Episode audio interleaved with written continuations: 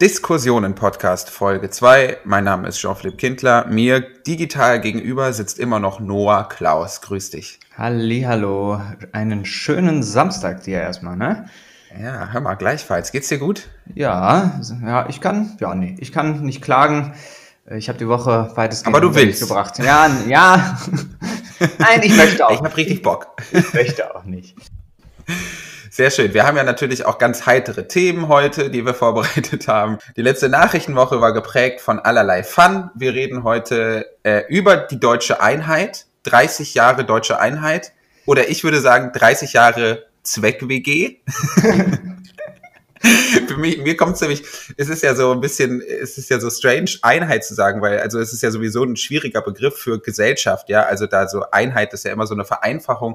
Und ich finde, Zweck-WG passt einfach viel besser. Ja, man stellt sich irgendwie vor, man kommt morgens ins Bad und der Mitbewohner hat mal wieder, ja, hat mal nicht wieder, nicht wieder, nicht richtig abgespült. Ja, das ist, es trifft auch viel eher das gesellschaftliche Verhältnis so. Ja, oder äh, man hat zu viel, äh, zu viel Soli-Beitrag in die Kasse gezahlt, ne, in die WG-Kasse da und da muss man sich dann schon mal aufregen, ne. Ja, natürlich habe ich für 32 Euro Aufschnitt gekauft. Ja, natürlich. Guck doch nach. Ja. Was ist denn das hier für ein Misstrauen? Das kann ja wohl nicht sein. Wozu haben wir denn Splitwise, Mann? Wozu haben wir denn Splitwise? ah, sehr schön. Das Bild lässt sich auf so viele verschiedene Dinge übertragen. Wahnsinn. Aber es ist nur ein Thema. Wir sprechen über deutsche Einheit, deutsche Zweck-WG, über Vereinzelung vor allem. Wir sprechen über einen Text von Albrecht von Lucke in den Blättern für deutsche und internationale Politik, der sehr interessant ist und schlagen dann so ein bisschen den Bogen hin äh, zum Antisemitismus, denn wir hatten in dieser ganzen Woche verschiedene, ähm, ja, verschiedene Fälle von öffentlichem Antisemitismus. Das wollen wir so ein bisschen besprechen. Linken und rechten Antisemitismus vielleicht auch mal ein bisschen auseinanderhalten. Dann kommt, wie häufig, wahrscheinlich auch in Zukunft, der Blick nach Amerika. Da hast du ein bisschen was vorbereitet, Noah. Ja, eine, eine, kleine, eine kleine Passage zum Thema äh, Verschwörungsdenken und ja, ich glaube, das lässt sich sogar ganz gut mit, mit dem von dir vorbereiteten thematischen Blog verbinden. Mhm. Genau, das kommt dann in der zweiten Hälfte und dann haben wir noch ein kleines Schmankerl am Ende. Genau, wir haben ja immer wieder unser Thema, von dem wir glauben, dass es unterschätzt ist und zu wenig darüber gesprochen wird. Es ist natürlich einiges passiert. Ne? Ich meine, wir, wir haben auch noch den, den Übergang des Wendlers in die ja, Welt ja, ja, ja. der Schwurbelei. Und was wir jetzt heute gar nicht, was wir jetzt heute gar nicht richtig besprechen können, das ist natürlich auch nochmal ein Thema für sich. Der kranke Präsident. Ähm, ja. Aber ich glaube, da ist schon so viel, so viel mediales, medialer Furor durch die Welt gejagt worden. Da müssen wir uns jetzt nicht auch noch hinten dranhängen.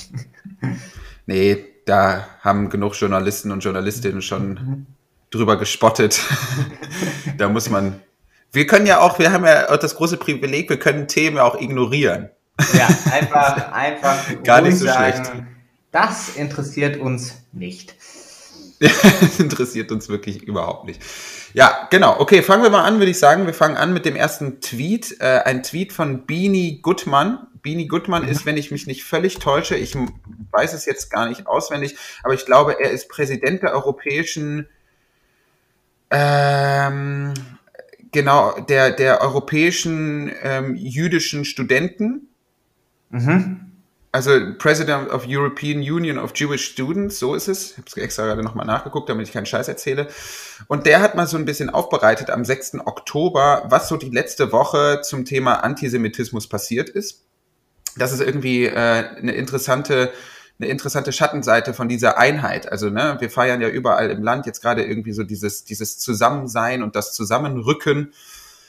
Und dann passiert aber überall auf der Welt ähm, in dieser Zeit sehr viel, sehr viel Crap, eben sechs verschiedene Fälle von Antisemitismus. Einmal ähm, steht hier auch unten im Tweet, quasi äh, an Yom Kippur haben ähm, Neonazi-Gruppen aus Skandinavien verschiedene äh, jüdische Communities überfallen oder eben das, der Vandalismus in einem koscheren Restaurant in Paris, wo man Hitler was right and free Palestine an die Wand geschmiert hat.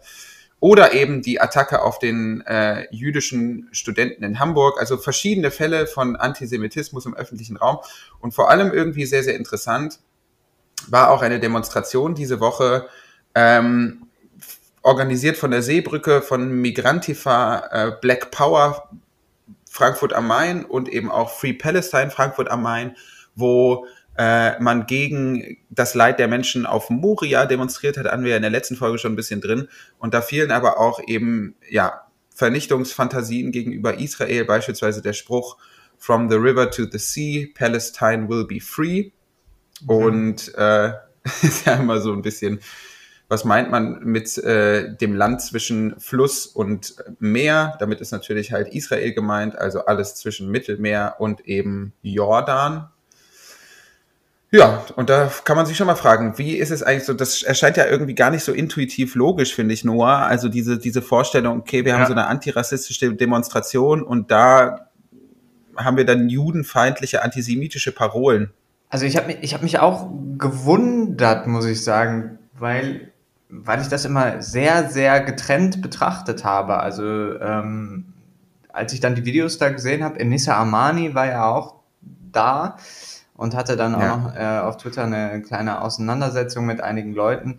Ähm, äh, genau, ich war, ich war so ein bisschen baff. Ähm, magst du mal ein bisschen ausholen, äh, woher das irgendwie ja, kommt? Ja, ich meine, ich meine, das Strange, das Strange an der ganzen Sache ist ja, äh, es geht bei der, also die Demonstration hat ja wirklich einen klaren inhaltlichen Faden. Also es geht wirklich um EU-Migrationspolitik auf den Ägäischen Inseln, Abschottung, ja. Moria ja. etc.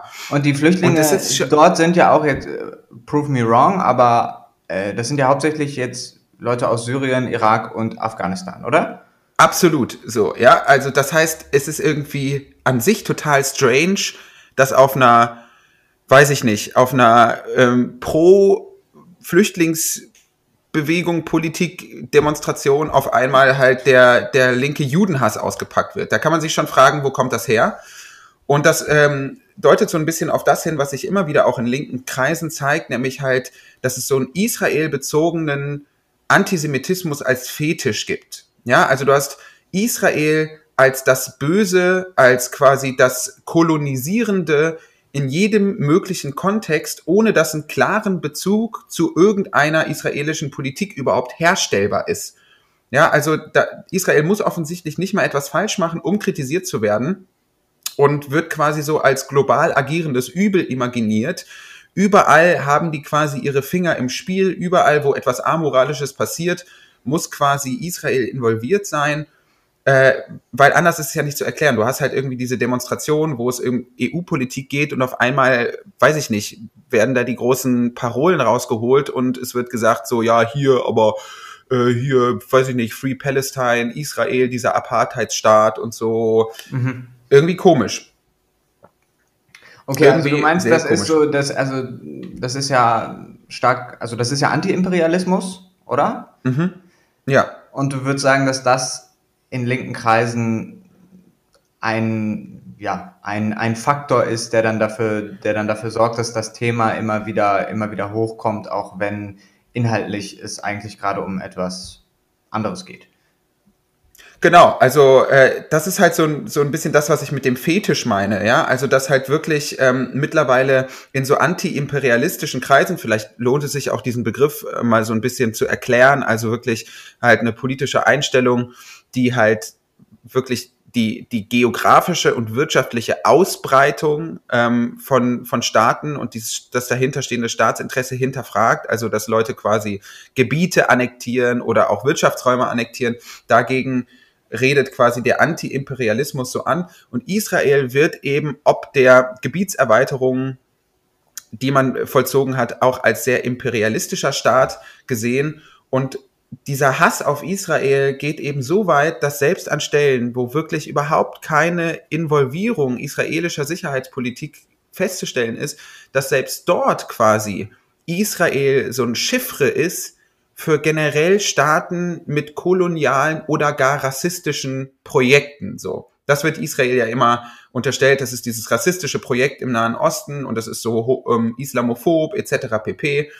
Und es war schon ein sehr interessanter, also eine sehr interessante synchrone ähm, Geschichte. Ja, du hast am, am gleichen Tag, glaube ich, ähm, diesen Übergriff auf den Studenten aus so einer klaren rassistischen, nein, nicht rassistischen, eben nicht rassistischen, aus so einer klaren antisemitischen rechten Haltung heraus und gleichzeitig so diese Vernichtungsfantasien aus so einer klaren anti-imp linken Haltung heraus. Ja. Und ich glaube, dafür muss man eben verstehen, ähm, dass Antirassismus oder antirassistisches Engagement noch lange nicht ähm, ausschließt, dass Leute antisemitische Klischees bedienen. Was erstmal komisch wirkt, weil wir erstmal intuitiv annehmen, dass Antisemitismus nur eine Unterkategorie von Rassismus ist. Ja. Und da würdest du eben argumentieren, dass es nicht, das ist nicht der Fall. Äh, ja, also ich würde tatsächlich sagen, dass es halt einerseits einen großen Unterschied gibt zwischen ähm, rechtem Antisemitismus und linkem Antisemitismus. Ähm, und vor allem gibt es große Unterschiede zwischen Rassismus und Antisemitismus im Allgemeinen. Ähm, und ich glaube, da kann man sich so ein bisschen an Moische Postone halten, der gesagt hat, dass Antisemitismus im weitesten Sinne immer das Gerücht über Juden ist. Und Antisemitismus richtet sich ähm, nicht nur gegen Juden und den jüdischen Staat, sondern gegen alles, was als jüdisch imaginiert wird. Das ist so ein kleines Zitat von Polina Kiotidis aus dem Buch Freiheit ist keine Metapher, Seite 94 kann man nachschlagen. Ähm, und Moshe Postone sagt eben auch, dass man in der Jahrtausende, Jahrtausende alten Tradition des Antisemitismus die Juden nicht durch eine andere Gruppe austauschen könnte, denn es geht beim Antisemitismus ganz explizit um die Vernichtung des Übermächten, über, des Übermächtigen. Es geht also immer um Verschwörung und es geht immer um das explizit Jüdische. Und das ist ein, ein großer Unterschied, äh, also zum, zum Rassismus, weil im Rassismus wird quasi der Rassifizierte immer als minderwertig äh, ähm, imaginiert, ja, ja, ja, als, als auszubeutender, als zu unterjochender, während die Juden von Antisemiten als übermächtig, besonders reich, besonders gierig ja. äh, imaginiert werden und dementsprechend auch vernichtet werden müssen. Also es hat immer diese, diesen eliminatorischen Faktor mit drin. Ja. Ja, okay. Wobei ich jetzt von meinem Gefühl manchmal auch sagen würde, dass auch im Rassismus der, die, also die rassifizierte Person eben als zum Teil im Kollektiv als übermächtig auch wahrgenommen wird, im Sinne von, die wollen uns, was wir auch äh, in, in der letzten Folge schon hatten, so, die wollen uns, die wollen uns überschwemmen, die wollen uns irgendwie ersetzen oder so. Also so, so ganz wehrlos ist ja, ist ja der, die rassifizierte Person auch nicht, oder? Genau, also wenn, wenn quasi halt so dieses Drohszenario der Masse, also der ankommenden Masse quasi so imaginiert wird, dann äh, geht das ja schnell auch wieder in, das haben wir auch letzte Folge gesprochen, in diesen großen Austausch rein. Das ist dann natürlich dann schon eine, eine so eine Droh, so ein Drohszenario. Und es gibt so einen Fall, in dem quasi der Rassifizierte auch als übermächtig wahrgenommen wird, nämlich wenn es quasi so um den potenten schwarzen Mann geht. Weißt mhm, du? Ja, Kennst, ja, ja. Kennt man ja so diese Stories und auch so dieses bestimmte Porno-Genre, wo halt irgendwie der schwarze Mann gut bestückt auftaucht quasi und als besserer Liebhaber fungiert.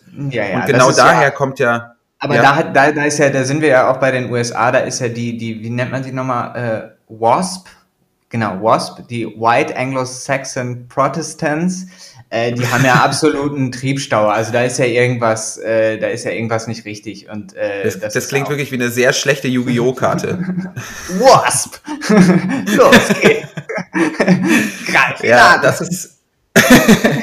Aber deswegen wird ja quasi, wird ja quasi halt auch so dieser vermeintliche ausländische Mob immer so dargestellt von so Nazis wie so eine Horde Triebtäter. Also ja. daher kommt das ja. Ne? Das ist ja so eine psychoanalytische, ähm, so eine Reflexion, so eine Projektion, kann man eigentlich sagen, so, ne? In diese, in dieses Absolut. sehr potente, exotische, und das ist vielleicht so ein bisschen, also da, da verschränkt sich das dann halt schon in den Diskriminierungsformen, aber generell kann man halt eben sagen, dass es da eben einige, einige Unterschiede gibt. Und es gibt noch ein Zitat, was sich, was sich lohnt, aus meiner Sicht äh, vorzulesen.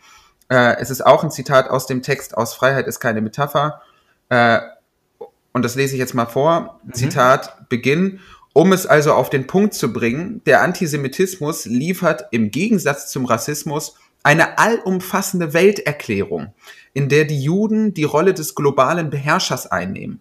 Im Antisemitismus gilt somit nicht nur alles Jüdische als böse, sondern alles Böse als jüdisch. Und das schließt ein bisschen den Kreis zu dieser Demo in Frankfurt am Main. Ja, also, sondern alles Böse ist jüdisch. Eben auch die EU-Migrationspolitik ist eben anschlussfähig an einen rassistischen, kolonial eingestellten Staat. Also da hast du so richtig da schlägt es so richtig durch. Und ja, es, gab ja, so es gab ja auch diesen Sprechchor von Hanau bis nach Gaza, Yalla Intifada. Ja, ja, genau. Und da war ich auch so ein bisschen, wie habe ich das jetzt zu verstehen? Weil ja. das auch wieder so zwei Sachen in einen Topf geworfen hat. Also einerseits haben wir da irgendwie jemanden, der aus Wahn heraus, aber eben auch aus starkem Rassismus heraus äh, eben, eben diese Shisha-Bars angegriffen hat und da eben die, die, die Menschen getötet hat.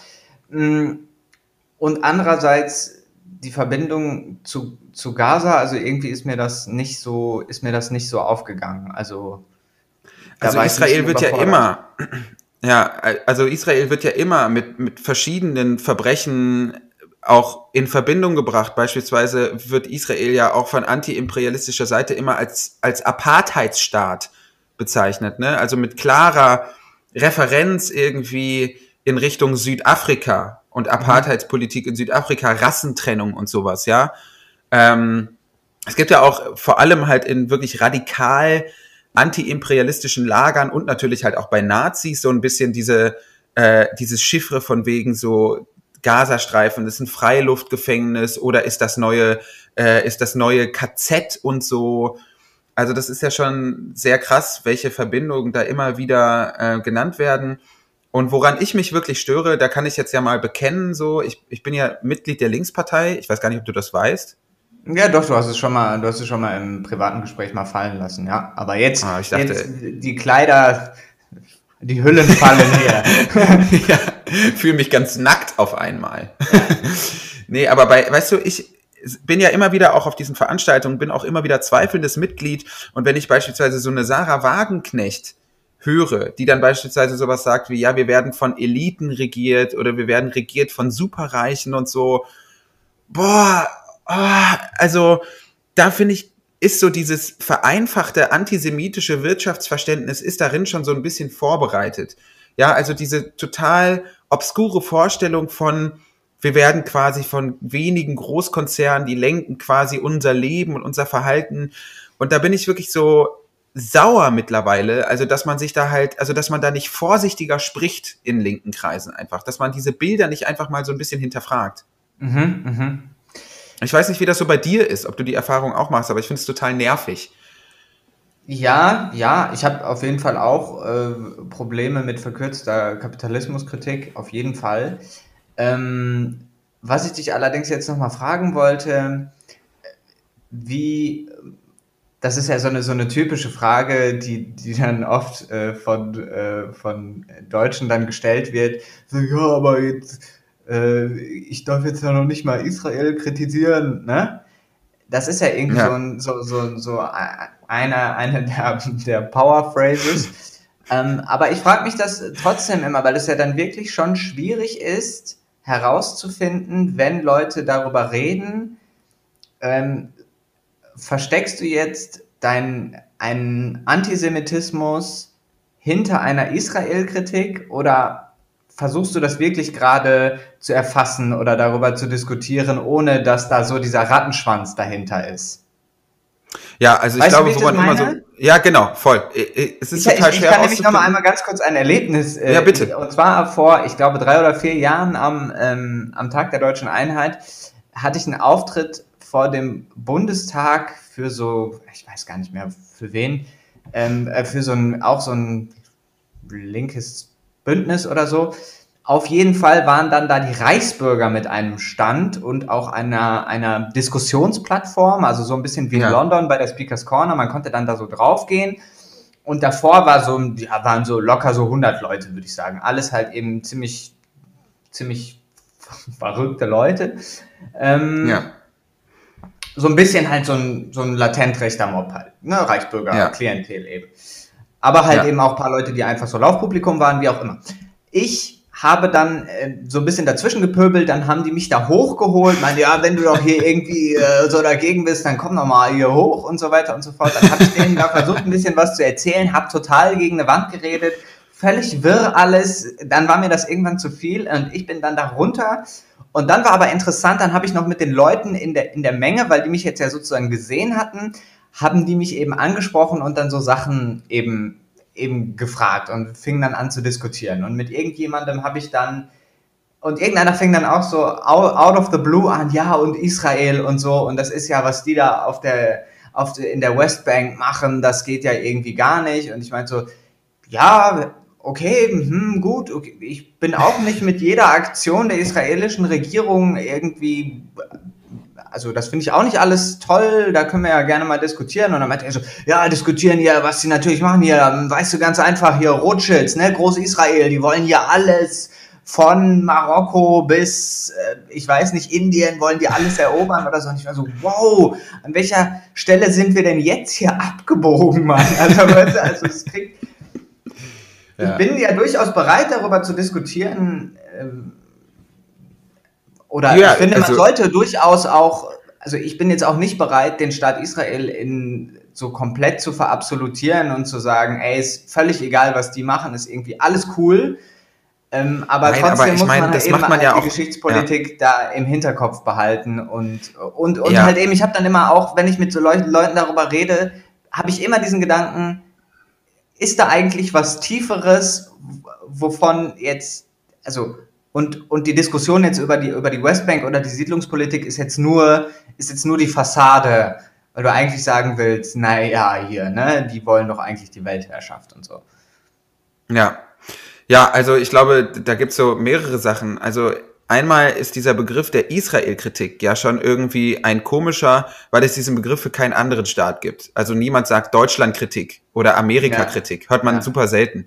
Also dieser, dieses, dieses Einfordern von Israel-Kritik wie so als Menschenrecht, das, das mutet schon immer so ein bisschen strange an, finde ich, ja, wenn dann halt in den Tagesschau-Kommentarspalten auf Facebook die Leute sagen, ja, das fühlt man ja wohl hier, ne?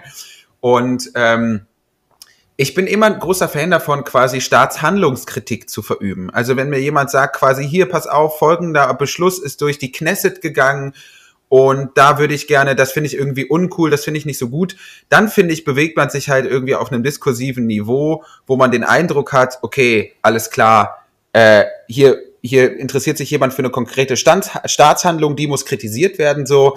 Aber was ja ganz häufig passiert ist, ist, dass quasi ein Gesamtstaat kritisiert wird für eine vermeintliche Gesamthaltung. Also in allen anderen Fällen ist man beispielsweise bereit, halt auch so ähm, lagerspezifisch politische Unterschiede auszumachen. Ja, also ich kritisiere ja auch nie ganz Deutschland, sondern kritisiere beispielsweise verschiedene Gesetzesinitiativen von der CDU oder von der SPD oder auch mal von den Linken und so. Aber bei Israel ist es immer dieses Israel macht das und das, Israel macht hier und dort. Und das mutet für mich immer schon, das, also das klingt für mich immer schon nach so einer moralischen Doppelbödigkeit. So. Mhm. Ne? Also das finde ich immer, finde ich immer sehr, sehr, ähm, sehr, sehr interessant, wie, wie das da so ein bisschen läuft, also dass man so ein bisschen den Eindruck hat, okay, alles klar, an, an den Staat Israel wird ein anderer moralischer Maßstab angelegt als, als an andere Staaten. So. Ja. Vielleicht das ist vor allem, ja, also ja. das übersieht ja auch, also ich weiß das auch noch gar nicht mal so lange, beziehungsweise es ist mir erst mit der Zeit bewusst geworden, was es ja eben auch für Risse innerhalb der israelischen Gesellschaft gibt zwischen den orthodoxen und den ja sehr liberalen Zirkeln in Tel Aviv und, und äh, ja. woanders. Ne? Also da gibt es ja schon auch extreme Unterschiede, ähm, was es da eben für Lebensrealitäten gibt und wie die Leute eben auch drauf sind. Ja. Absolut. Und ich meine, es lohnt sich wirklich, sich mit dem Thema zu beschäftigen, finde ich persönlich, weil man das natürlich halt auch immer wieder den Rechten überlässt. So, ne? Also die, die AfD krallt sich ja dieses Thema Antisemitismus auch irgendwie stark, dieses, dieses Ding von importiertem Antisemitismus, die Flüchtlinge ja. kommen hierher und hassen dann Juden und Jüden und Juden und so, was natürlich totaler Unsinn ist. Also klar, wir haben natürlich ein besonder, eine besondere Form von auch dschihadistischem, islamischen Antisemitismus, wo wir natürlich in der Linken uns irgendwie nicht so richtig trauen, darüber mal zu sprechen aber als ob Deutschland Antisemitismus importieren muss. Also ganz ehrlich, so als ob wir hier nicht Hans-Peter ja, also ich mein, und Joachim haben. Ja, naja, also, wir haben ja jetzt gerade den Jahrestag von, äh, von dem Halle-Anschlag und das war ja, ja, mal ein, eine, eine Kartoffel vorm Herrn, so die das da. also. Ja, und du hast natürlich auch die ganzen Corona-Demos, ja, und wirklich ein Großteil der Verschwörungstheorien, ja. das hat ja eine, diese Studie auch, ich glaube, von der Konrad-Adenauer-Stiftung ergeben, Großteil der Verschwörungstheorien sind ja immer verbunden mit anti-jüdischen, ja. antisemitischen ja. Ressentiments. Hier George Genau, diese, diese verwirrten so. Leute, die dann wie so eine, wie so ein, wie so was, was so vor so Restaurants steht, mit so zwei, zwei Pappschildern, die die sich so um Bauch und Rücken gebunden haben, weißt du? So, so, solche verwirrten Leute, die dann mit so einer Tröte so da rumlaufen und dann immer so. Ja. Da denke denk ich mir schon, boah, yo, ihr seid so, ihr seid so voll über den Jordan drüber im wahrsten Sinne des Wortes. Im wahrsten Sinne des Wortes, ja. Oder halt so diese strange Bilder, der Hippie steht in Sandalen ähm, neben dem Typen mit der Glatze und der Reichkriegsflagge, so, ja. Und dann denkst du dir so, was ist hier der gemeinsame Sound, liebe Leute? Also, was, was verbindet euch jetzt beide ganz konkret? Der eine kommt irgendwie aus dem Hambi und der andere, weiß ich nicht, aus äh, Telto und dann trifft man sich an der Bahnstation. Keine Ahnung. Ja, äh, äh, klar. Ne, der also. eine nimmt den anderen noch auf ein Semesterticket mit. Man kommt in Plausch. Ne? Man mhm. unterhält sich mal ganz wertfrei und ganz nett. Ja, es gab ja auch ähm, äh, dazu gab es ja auch noch eine, eine, einen Tweet von hier äh, Sebastian Lipp. Äh, der hat ein Video gepostet. Äh, Querdenken in a nutshell hat er drüber geschrieben. Sie, behaupt, sie behauptet, es gäbe hier keine Nazis, während direkt hinter ihr ein Fascho in Thorsteiner Jacke und White Power Shirt rumstolziert. Ja, und das ist halt ein Video von einer Frau, die so interviewt wird und wirklich, es ist wirklich, also man muss sich das einfach mal angucken. Ne? Also, ja, ich weiß auch nicht, wie die Leute hier drauf kommen, dass sie also Nazis, keine Ahnung, weiß ich auch nicht. Und hinter hier, also wirklich einen Meter hinter hier, läuft halt da wirklich ein vorbei, wo du echt weißt, wo der Hase lang hoppelt. Also, das ist wirklich völlig, ja, ja völlige kognitive Dissonanz. Ich weiß auch nicht, wie ja, das dahin bekommt. Ne, auf Twitter auch ein Tweet rausgesucht von Frau Reschke, fr. Reschke. Ich denke mal, das steht für Frau Reschke. Frau Reschke oder äh, ist auch eine geile Twitter-Bio. Ich stehe für freies Denken, auch anders denken, Tierschutz und Naturschutz, liberales und christliches Handeln, Demokratie, Gerechtigkeit, Unterstützung Schwacher. Ist eine breite Palette an Interessen, würde ich sagen. Und sie schreibt, wir, sind, wir in Deutschland sind großzügig, gutherzig und nehmen sehr viele Flüchtlinge auf. Wenn diese dann Anschläge auf Juden vornehmen, wird den Deutschen Antisemitismus vorgeworfen man wundert sich. das ist wirklich so. Ich, ich weiß gar nicht mehr, wer das mal gesagt hat, ähm, aber quasi, dass die, dass die Deutschen den Juden die Shoah niemals verzeihen können. Ja, ja, das ist ja so ein, das ist so ein bisschen so ein geflügeltes Wort geworden, ne? Ja. ja, so diese Verdrehung, so dass man, dass das Deutsche auch, weiß ich nicht, ewige Jahre nach nach diesem schwerwiegenden Ereignis immer noch immer wieder quasi schuldbefreit werden müssen und jetzt hat man halt, weiß ich nicht, die Flüchtlinge und die sind vermeintlich ja äh, so viel antisemitischer als wir Deutschen und auf die kann man es jetzt mal schieben. Das ist so infam. Es ist wirklich ekelhaft. Also das finde ich so widerlich, so diese. Ja, man muss es halt auseinanderhalten können, ne? Also man muss jetzt, also beides bringt's nicht, zu sagen, ja, das sind nur die, wir importieren jetzt uns nur den Antisemitismus aus dem islamischen Raum weil es ja. eben auch, auch deutschen Antisemitismus gibt, immer noch und in voller Pracht äh, kannst du ihn dir angucken. Ja, das ist selbstverständlich. Allerdings mag ich das auch nicht, wenn man wiederum auf muslimischen Antisemitismus hinweist und dann kommt immer, also so dann wird das nivelliert oder völlig beiseite geschoben, einfach nur durch den ja. Verweis, ja, äh, in Deutschland gibt's das doch auch, die, man soll sich da ja. mal nicht so, nicht so. Also man muss einfach schön, schön konsequent das einfach auseinanderhalten und einfach sich die beiden, die beiden Ausformungen davon anschauen, ohne das andere immer direkt mit dem, ohne das eine direkt immer mit dem anderen zu vergleichen oder irgendwie, ja, aufwiegen zu wollen oder wie auch immer. So, es sind einfach zwei Ausformungen davon. Ja. Äh, und die müssen, müssen ja, und da, ja. beide, da, da muss, muss vor allem die deutsche machen. Linke ran. Also da muss vor allem die deutsche Linke ran. Das ist ganz wichtig, dass halt von links dieses Thema mal so ein bisschen mehr aufgegriffen wird, weil das irgendwie der AfD zu überlassen, das ist schon sehr, sehr bitter. Also, dass ja. die jetzt so tun, sie wären die einzige Partei quasi, die hier in Deutschland Jüdinnen und Juden schätzen, äh, schützen, schätzen und schützen, äh, das ist so, also das kann ich wirklich so schwer ertragen, muss ich ehrlich ja, sagen. Ja. Und dass es halt in der Linken so viele Vollidioten gibt. Das muss ich wirklich einfach mal so deutlich sagen. Also es, es, es regt mich so krass auf, dass man in Zeiten der Verschwörungstheorie noch ständig irgendwie von dieser Elitenregierung in, in, in der Linkspartei spricht. Ich krieg das Kotzen, ehrlich gesagt. Die haben da ja auch im Bundestag einige Vögel sitzen. Das ist, ähm, ist nicht gut. Das ist wirklich nicht gut. Ich habe einen Tweet noch, ähm, den ich interessant äh, fand, ein Tweet von Tagesschau 20 Jahre. Die, mhm. glaube ich, bereiten immer mal wieder so alte, alte Tagesschau-Screenshots und Sendungen äh, auf. Und die haben einen äh, Tagesschau-Beitrag vom 6.10.2000 mit dem O-Ton Unbekannte werfen die Fenster einer Synagoge in Berlin ein und beschmieren die Fassade. Ein rechtsradikaler Anschlag sei laut Polizei nicht auszuschließen, es werde aber in alle Richtungen ermittelt. Also es ist interessant, so dieses Bild von 6.10.2000 und 6.10.2020. So viel haben wir halt im, beim Thema Antisemitismus nicht erreicht. So, da liegen 20 Jahre dazwischen und immer wieder sind alle schockiert und immer wieder sind alle ganz betroffen und so. Und im Prinzip wird aber nicht so viel da, dagegen unternommen, so mein Eindruck. Also verstehst du beispielsweise, warum Horst Seehofer sich so davor schützt, diese Polizeistudie beispielsweise mal anfertigen zu lassen? Wo ja ganz viel Antisemitismus und Rassismus irgendwie auch stattfindet, weil das verstehe ich einfach nicht. Also man hat die irgendwie die Chance, das mal so ein bisschen zu versachlichen, so ein bisschen zu verwissenschaftlichen. Warum macht man das nicht? Also selbst aus liberaler, konservativer Perspektive muss man doch an so einem richtigen Bild mal interessiert sein. Ja, vor allem, weil ich glaube auch irgendwann bestimmten Teilen der Bevölkerung das dann natürlich auffällt.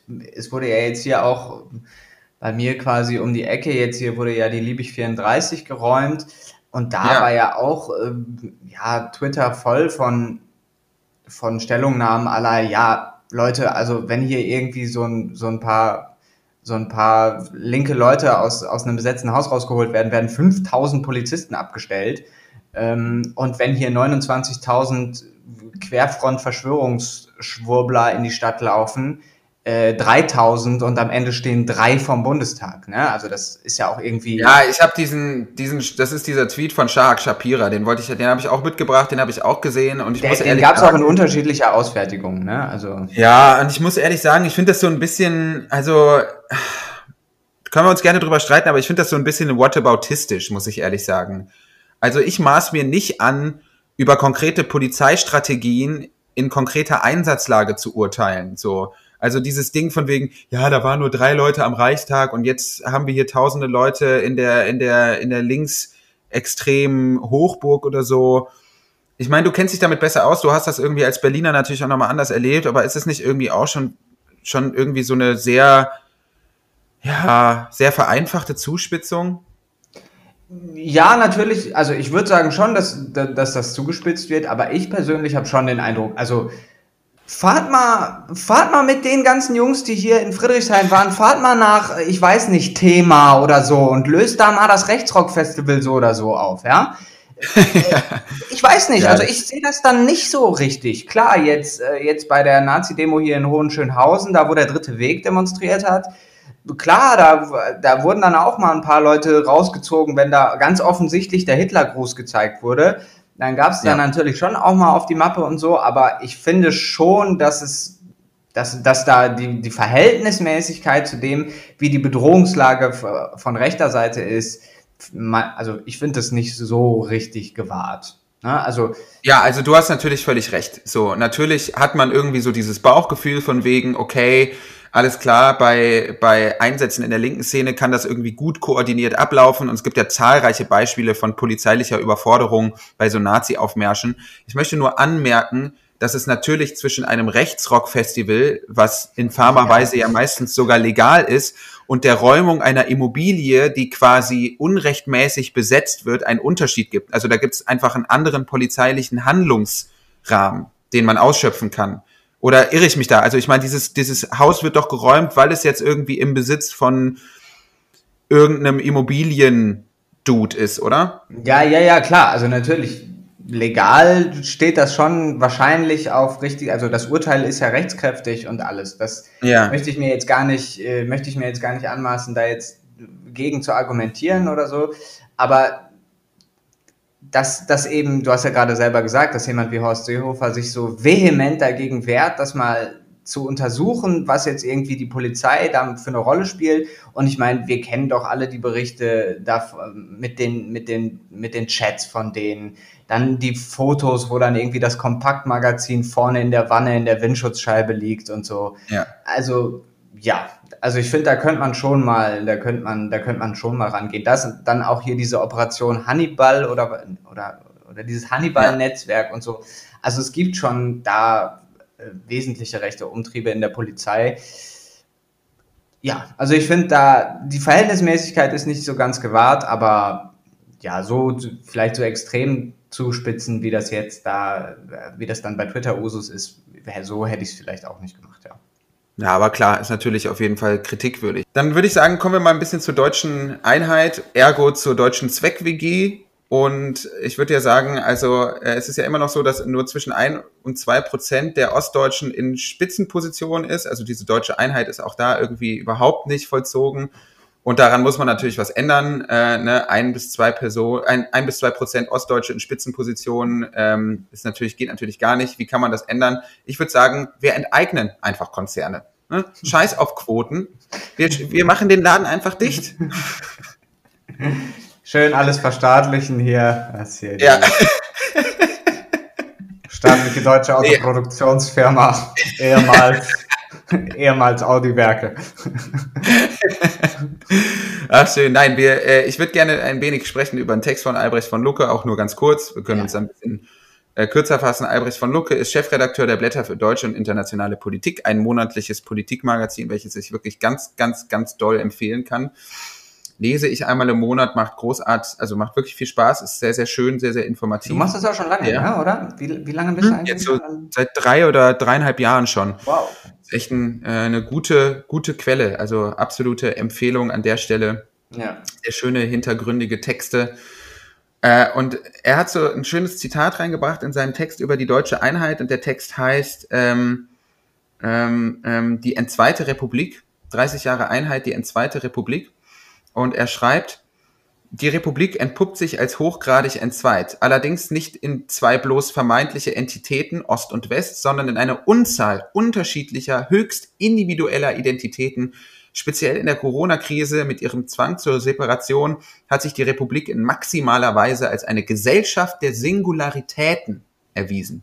Mhm. Und da kann man sich fragen, was ist eine Gesellschaft der Singularitäten? Hast du irgendwelche, was ist deine Assoziation bei diesem, bei diesem Begriff der Singularitäten? Hm, naja, ein Vereinzelung, oder? Ich meine, äh, Reckwitz hat doch dieses Buch geschrieben. Ich muss jetzt zu ja, meiner genau. Schande gestehen, dass ich das nicht, dass ich das nicht gelesen habe, sondern nur im Augenwinkel wahrgenommen. Aber ja, genau, das ist die Referenz. Ne? Das Buch heißt Die Gesellschaft der Singularitäten. Also es geht wirklich um so soziale Prozesse hin zur Singularität. Und was meint dieses Singularitäten? Es ist quasi so eine, so eine soziale Logik der, der Verbesonderung. Also so eine Tendenz der Gesellschaft hin zur Einzigartigkeit. Ja. Also dass halt quasi unser Konsum sich ähm, wegbewegt hat von so einer sozialen Logik des, des Allgemeinen, Massenproduktion, graue, blockartige Architektur, ähm, gleicher moralischer Werte, Kodex, so DDR-Style etc. pp. hin zu so einer sozialen Logik des Besonderen und der identitären Aufsplitterung und das sieht man ja an jeder Stelle. Ne? Also konsumiert wird das, was eben singulär, was einzigartig ist. Die Leute wohnen im hippen Viertel, kaufen sich den Retro-Stuhl, der bloß nicht aussehen darf wie die anderen Stühle mhm. und haben das bunte, aufwendig montierte Instagram-Profil. Und alles wird, alles was urban, kosmopolitisch, vor allem aber authentisch, vermeintlich echt ist, wird so ganz besonders konsumiert. Also das steht hinter diesem Begriff der der Singularisierung, also dass du so halt auf allen Ebenen der Gesellschaften äh, Prozesse der Einzigartigkeit hast und das spaltet natürlich halt Menschen auch auf. Ja, es ist ja auch ein Kritikpunkt, so wie ich das immer gelesen habe, es ist ja auch einer der großen Kritikpunkte, der gegenüber der, dem, was man so als Identitätspolitik bezeichnet, äh, vorgebracht wird.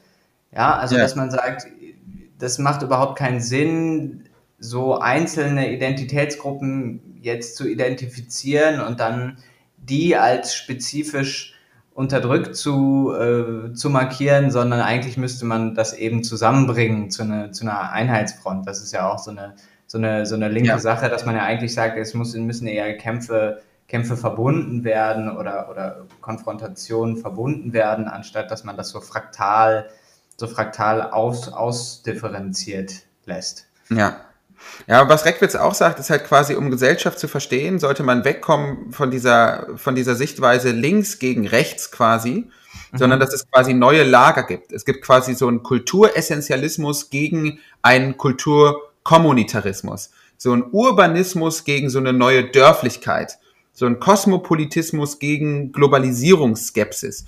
Und da lassen sich die Lager halt verschieden anordnen. Also beispielsweise hast du ja bei rechts und bei links mittlerweile so eine Tendenz dahingehend, Kultur als etwas, aufzufa auf, als etwas aufzufassen, was so unbeweglich wie möglich ist, wo auch, wo man nicht darauf zugreifen darf. Man erinnere sich an Diskussionen wie, dürfen weiße Dreadlocks tragen? Ja, also eine bestimmte Kulturpraxis wird als isoliert wahrgenommen, die ist zu beschützen, die ist vor allem von, von westlichem Zugriff zu schützen. Und das hast du ja bei der, in der neuen rechten Ideologie auch so, wo ja beispielsweise auch mittlerweile gesagt wird, Problem ist nicht Migration, sondern so Vermischung, kulturelle Vermischung, die sollen einfach nebeneinander leben, die sollen sich in ihrer Kulturpraxis in Ruhe lassen. Und das der ist irgendwie Ethnopluralismus, meinst du? Genau, Ethnopluralismus, danke, das ist das Wort, das mir gefehlt hat. Und das kommt da alles, äh, alles mit rein in diese, in diese Tendenzen der Vereinzelung. Du hast auf der einen Seite so eine neue Mittelschicht, die super hip ist, die im hippen Viertel wohnt, die halt irgendwie Good Vibes Only mäßig unterwegs ist, vor allem nach kulturellen Gütern greift, also nach emotionalen Reisen oder halt irgendwie besonderen Angeboten von Dating-Apps, Gefühlswaren, wie Eva Ilou vielleicht sagen würde, Immodities und dann hast du halt so eine, so eine untere neue Mittelschicht, die von dieser Bildungsoffensive und dieser Hipsterisierung überhaupt nicht profitiert. Äh, ja. und von dieser Globalisierung auch stark überfordert ist. Und das sind halt auch teilweise Leute, die halt bei Anti-Corona-Demos mitlaufen, also die von dieser Globalisierung total, von dieser Schnelllebigkeit total überfordert sind. Ja, ja, ja, da, kann, da gibt es ja jetzt auch sogar noch, noch mehr Sachen, also zum Beispiel, ähm, Branko Milanovic, ich weiß nicht, ob du den kennst, das ist so ein Ökonom, nee. der, der, der ganz viel zum Thema Ungleichheit forscht. Der hat jetzt letztens auch ein Buch rausgebracht, das heißt äh, im Englischen ja. Capitalism Alone. Auf Deutsch, ich ja. glaube, der Kapitalismus, ich weiß es auch nicht, müssen man dann nachgucken. Auf jeden Fall, der ist so ganz berühmt für seine sogenannte Elephant Curve. Äh, also die ja. Elefantenkurve, das ist auch eine abgefahrene Sache. Er untersucht dabei, wie seit den 1990ern und der Globalisierung, wie die einzelnen Einkommensgruppen weltweit verteilt, äh, eben ja. was die für einen Zuwachs auf ihren, auf ihren Lohn, auf ihr Einkommen haben. Ja. Ja. Und so, das, das sieht halt eben aus wie ein Elefant, weil es so in der Mitte ist es ganz hoch und das ist die neue globale Mittelschicht. Will heißen, die ja. Leute in, in, in China und äh, zum Teil Indien, äh, aber auch Mexiko, so die, so die, das, was bis vor kurzem noch die Schwellenländer waren, die, deren Mittelschicht hat einen totalen Zuwachs hingenommen. Ne? Also ja, für, die, genau. für, die, für, die chinesische, für die chinesische Mittelschicht, sage ich jetzt mal, die wurden aus der Armut herausgehoben. Das sind 400, 500 Millionen Menschen. Also das ist wirklich ja. viel, ja. Ähm, und die haben absolut, absolut davon profitiert. Ne? Also die, ja. die Industrie ist ja total dahin gewandert. Und das ja. heißt Elefant, weil dann Elefantenkurve, weil sozusagen dann der Rüssel geht so runter und ganz am Ende wieder hoch. Also das heißt, die allerreichsten, und das sind meistens Leute ja. aus dem Westen, die haben auch wieder mehr bekommen. Ja. Aber sozusagen der, der, der, der Rüssel des Elefanten, da wo es gerade runter geht, das ist eben ja. so die westliche Mittelschicht. Ja. ja? Und genau. für die gab es quasi in den letzten 30 Jahren fast nichts dazu. Genau. Und das ist, das ist super, dass du das sagst, weil das ist total anschlussfähig an so, an so Sozialsysteme, wirklich von Andreas Reckwitz, habe ich gar nicht, haben wir gar nicht erklärt, der ist Soziologe, wirklich guter Typ. Und das, der beschreibt, ne? An der Viadrina ist er, glaube ich. Genau, genau. Ja. An der Europa-Uni da. Ja, ja, genau. Und äh, der beschreibt quasi genau das, was du sagst, mit einem geilen Bild, weil der halt sagt, ähm, Gesellschaft darf man sich nicht mehr vorstellen in der Sozialstruktur quasi als als äh, Aufzug, also Abstiegs- oder Aufstiegsgesellschaft, sondern die sozialen Prozesse, die gerade stattfinden, laufen quasi nach so einem Paternoster-Effekt. Also wenn, wenn man mit dem Begriff des Paternosters nichts anfangen kann, kann man das mal googeln. ist beispielsweise im WDR-Gebäude in Köln so, also dass du quasi verschiedene äh, Aufzug, ähm, ja, also ähm, wie, wie nennt man das? Wie nennt man diese, äh, wie nennt man Aufzugkapseln? Ja. Weiß ich nicht. Also du hast so Kabinen, Aufzugskabinen, die links hochfahren und rechts eben runter und sich immer in so einem Kreislauf bewegen. Und so genau. muss man sich halt Sozialstruktur heute. Man muss sozusagen on the run einsteigen, ne? Also man, man, genau. man darf man nicht zögern. Also man muss schon zackig drauf sein, wenn man da rein. Genau, man muss on the run einsteigen halt und während du halt bei der äh, bei der neuen hippen Mittelschicht halt wirklich Effekte des nach obens hast, driftet die die äh, die neue untere Mittelschicht halt wirklich langsam, aber sicher immer weiter nach unten. Ja, also du bist total weg von so Unterschicht, Mittelschicht, Oberschicht, sondern du hast eine ähm, eine kleine Oberschicht, eine riesengroße obere Mittelschicht, eine riesengroße untere Mittelschicht und dann halt wirklich den prekären Dienstler, äh, den prekären Servicesektor, Unterschicht etc. pp. Das ist quasi die neue gesellschaftliche Logik, mit der wir quasi anfangen müssen zu denken. Und das macht halt so diese Konflikte auch so stark aus. Deswegen haben wir halt auf diesen Anti-Corona-Demos auch so einen großen Anteil an Bildungs, an, nicht an Bildungsbürgertum, an Bürgertum, also so bürgerliche ja, ja. Mitte von Abstieg bedroht, aber noch nicht abgestiegen, die quasi sehen, okay, alles klar, vor ein paar Jahren war ich mit der hippen jungen Lehrerin, die zwei Kinder hat und in Kreuzberg wohnt mit kleinem Gärtchen noch auf einer Ebene und mittlerweile bin ich irgendwie abgestiegen, habe von dieser Bildungsoffensive null profitiert. Was ist da eigentlich passiert? Ja, ja, ja, genau. Also ja, das ist eine, das ist eine, das ist eine erstaunliche Entwicklung, die ja auch in den USA total dazu geführt hat. Ne? Also da kann man ja auch, gibt ja viele Leute, die die Argumentation aufmachen, dass genau diese Entwicklung eben die, die, den ja, also das Benzin, sage ich jetzt mal, bereitgestellt hat für die Wahl von Trump. Also dass, dass es ja. ganz viele Leute gab, die ihm gesagt haben, ich möchte nicht mehr, um jetzt nochmal eine neue Kategorisierung aufzumachen, es ist auch ganz viel, dass es nicht mehr mittlerweile links gegen rechts ist, sondern eher Populismus gegen Technokratie. Ja? ja.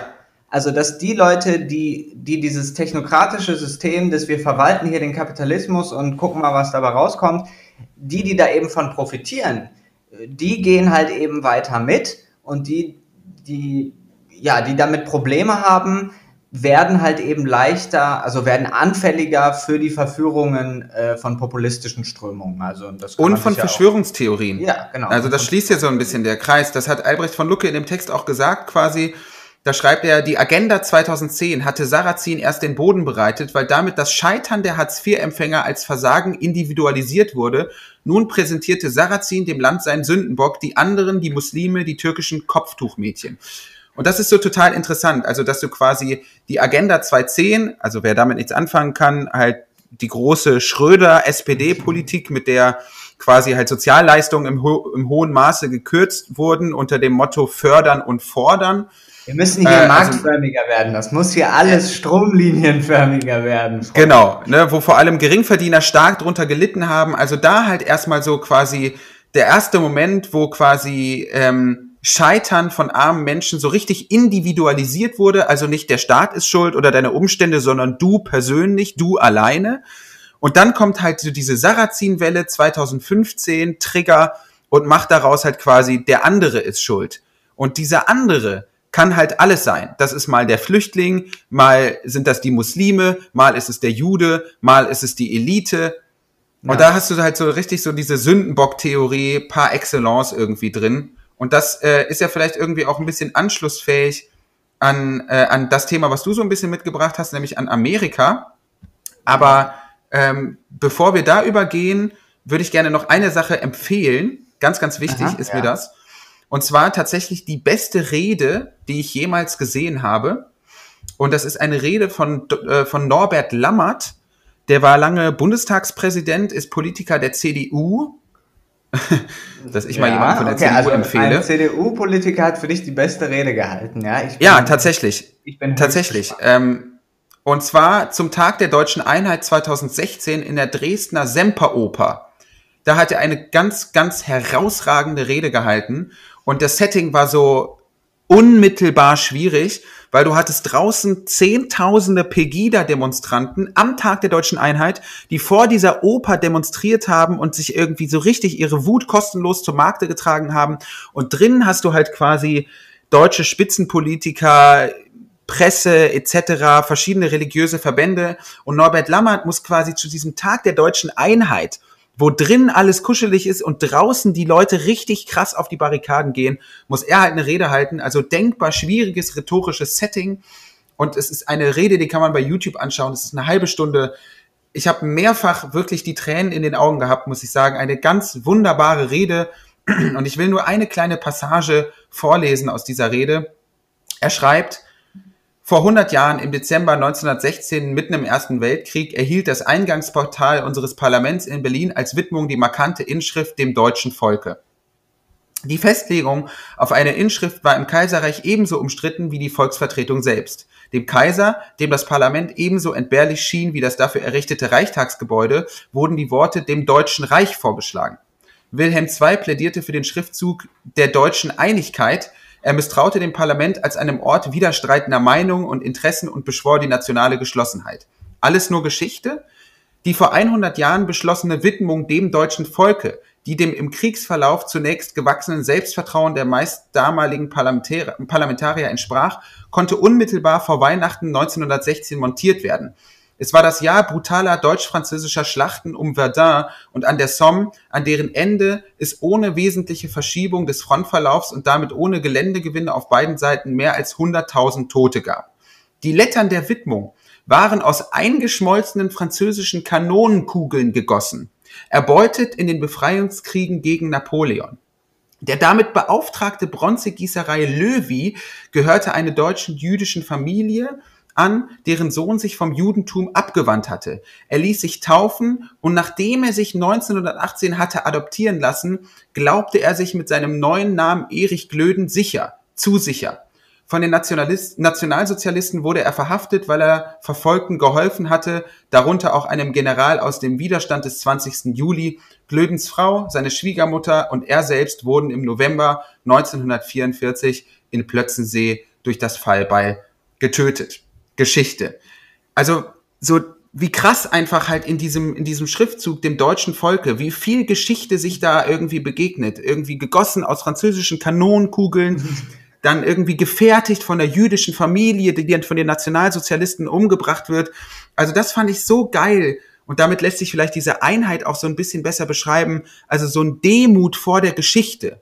Immer wieder zu aktualisieren, dass zur Einheit immer Zerrissenheit dazugehört das fand ich irgendwie so begeisternd an dieser Rede und kann die sehr empfehlen.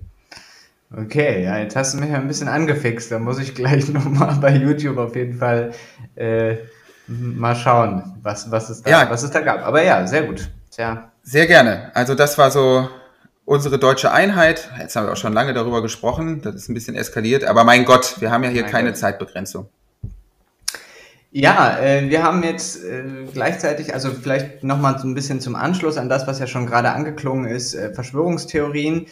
Es ist ja. so eins meiner äh, Steckenpferd-Themen. Ich habe da im universitären Kontext auf jeden Fall schon mal was dazu geschrieben und auch relativ viel dazu gelesen.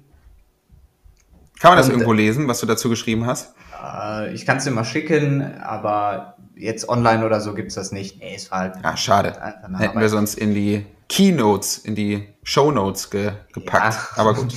Machen wir, da gibt's andere Leute, die da auch äh, sehr Gutes zu geschrieben haben.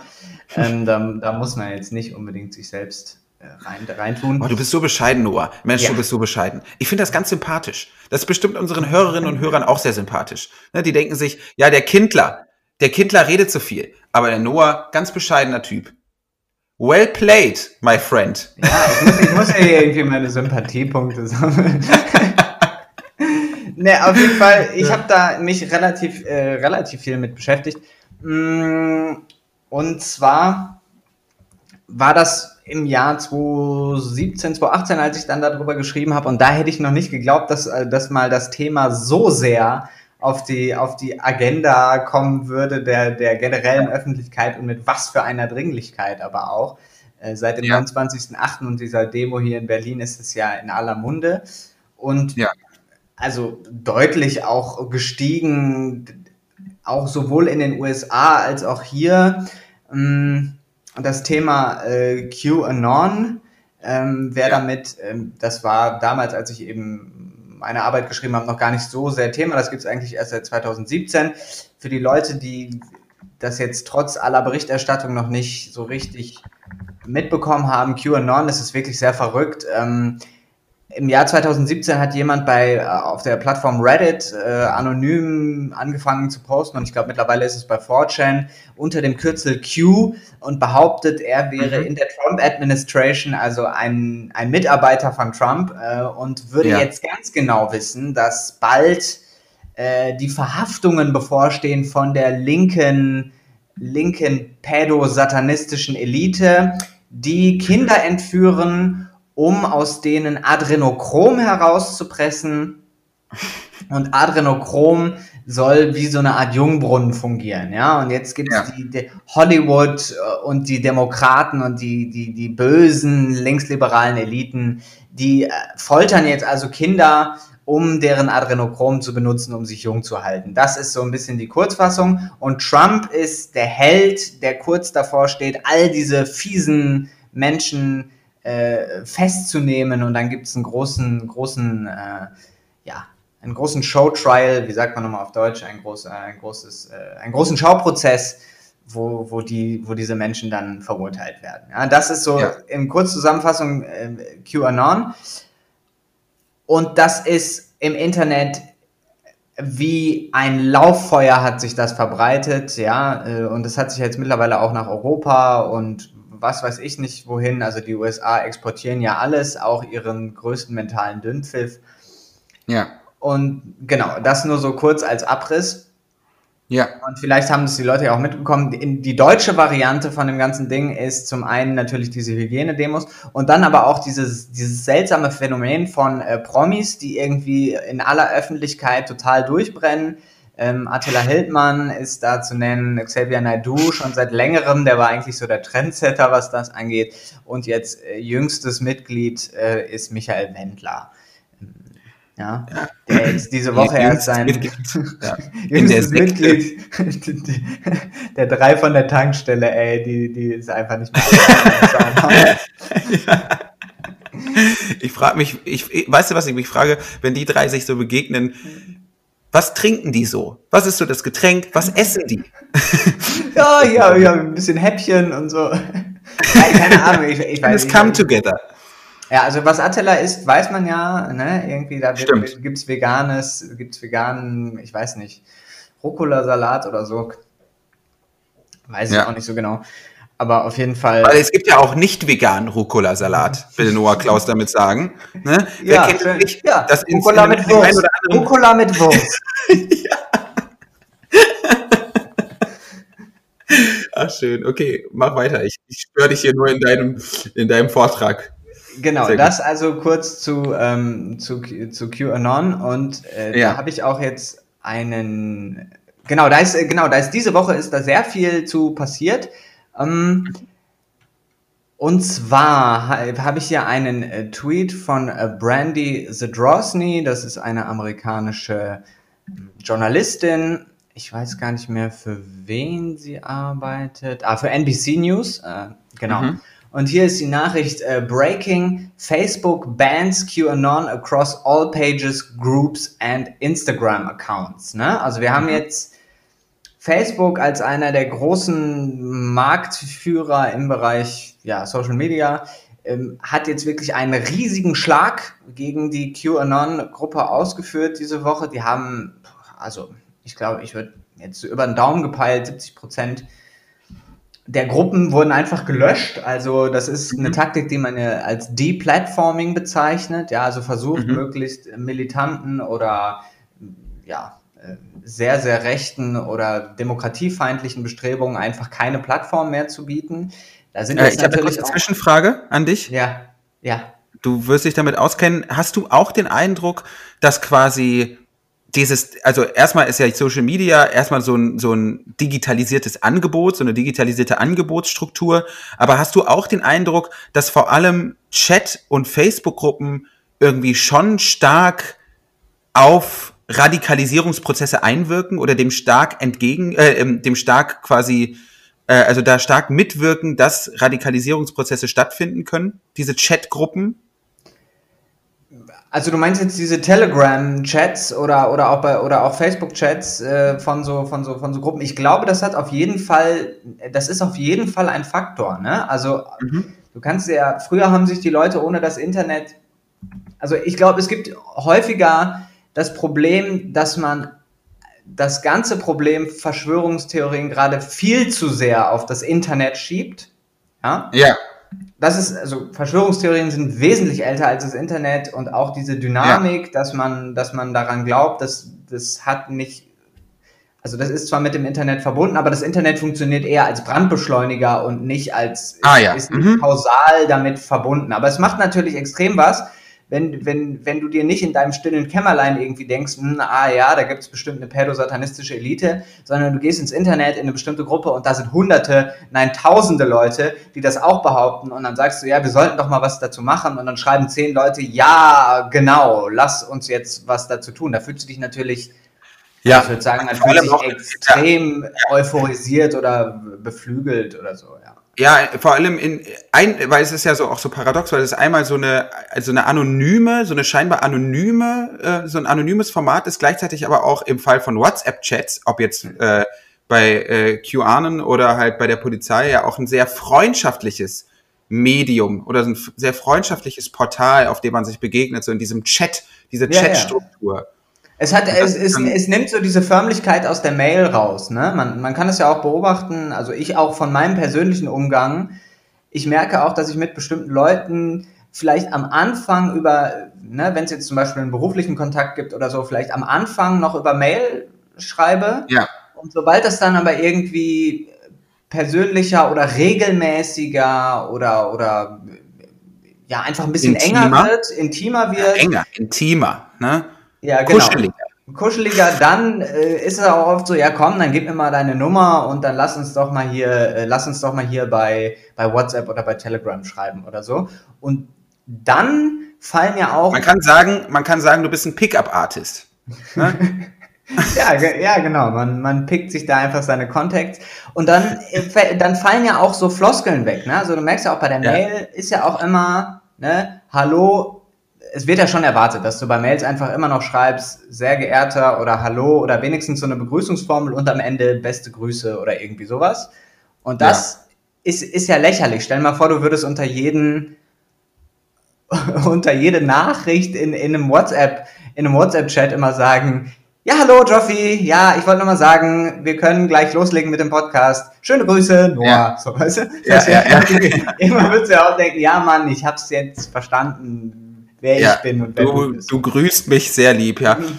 Das, das stimmt, genau. das ist das eine. Und das andere ist ja auch schon so ein bisschen, also Verschwörungstheorien, vor allem QAnon, ist ja schon so ein bisschen die Schnitzeljagd der Politik. Also so eine Verplottung, Storytelling eigentlich, oder? Also es ist doch so sehr ja. stark Storytelling geprägt, oder?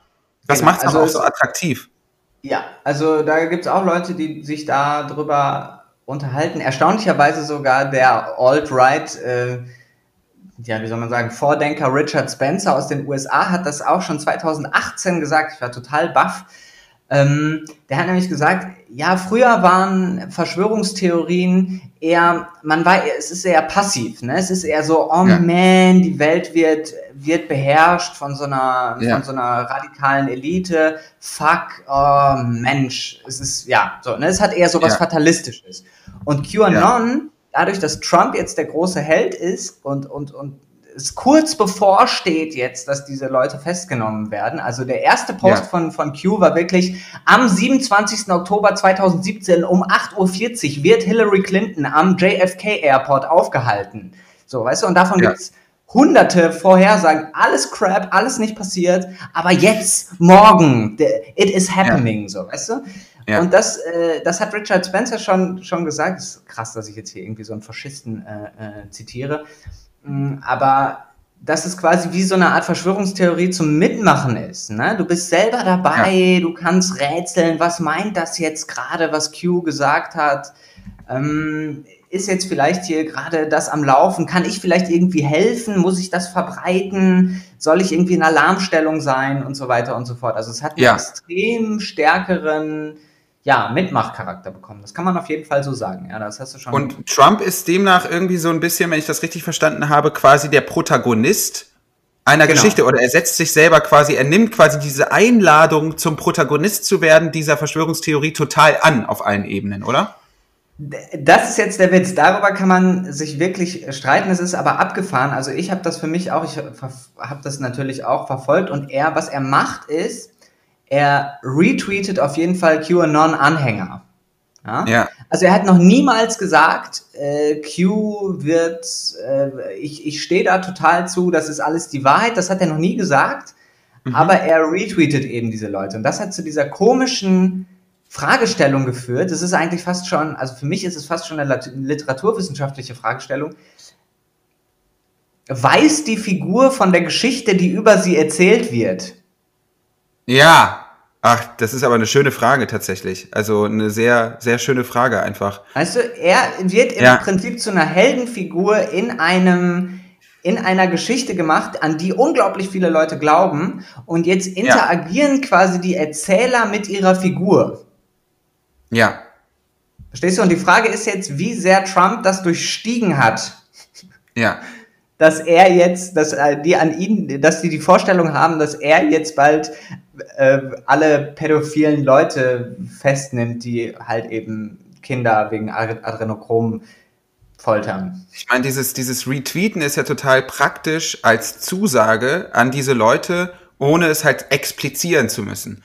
Weil wenn er sich hinstellen würde und sagen würde, ja, pass mal auf, hier, ähm, das sind meine Homies, dann äh, wäre natürlich der Aufschrei groß. Aber so ist es halt sehr subtil und sehr subversiv und es reicht quasi, um halt die Geschichte der Leute weiterzuspannen. Ja, ja, ja, genau. Und das ist also dieses Verhältnis ist total. Ich habe da auch noch einen kleinen Tweet zu von Ben Collins, ähm, wo er schreibt irgendwie: This is Tweet Retweet Number 35 of 37 in the last hour and a half from the President und dann ein Bild davon, wie halt eben Donald Trump so eine, eine, ein, ein QAnon-Account äh, retweetet. Und das ist ein mhm. Bild, äh, wo, wo eine Person, William Barr, also den, den, äh, den naja, also auf jeden Fall William Barr anschreit, äh, for the love of God, arrest somebody. Ja, das ist auch ja. so geil. du sollst jetzt jemanden verhaften, hast du das verstanden? Das ist ja völlig, völlig, äh, völlig irre. Äh, ja. Genau, und das ist, das sind so, ist so, ist so diese, diese Problematik. Und jetzt habe ich aber noch was noch interessanteres äh, für mich, finde ich, äh, ja. rausgefunden. Und zwar gibt es jetzt eine Frau, die sowohl auf TikTok als auch auf Twitter sich über ähm, sich über Verschwörungstheorien, also versucht über Verschwörungstheorien aufzuklären. Ja. Und sie hat jetzt so ein, äh, sie nennt das selber The Conspiracy Chart, also Abby Richards heißt die Frau, ja. ähm, und sie nennt es The Conspiracy Chart, ähm, wo sie im Prinzip so eine Skala aufmacht, wo man verschiedene ja. Verschwörungstheorien einordnen kann. Und zwar geht das vom, von Grounded in Reality bis zu Detached from Reality. Also ja, ja also davon. Ja, ich, ich sehe es hier gerade vor mir. Es ist quasi so ein, so ein Dreieck, welches unten quasi sehr spitz anfängt und dann immer nach oben hin breiter wird, mit verschiedenen Stufen weiter genau. weg von der Realität, ne? Genau, genau. Und sie meint sozusagen, das sind so, das ist so, wenn man sich halt eben nach oben bewegt auf dieser Leiter, wird man immer anfälliger für, also dafür Verschwörungstheorien zu glauben oder auch die nächste ja. Verschwörungstheorie zu glauben und es geht halt eben immer weiter weg von, von, ähm, von dem, was halt wirklich real ist.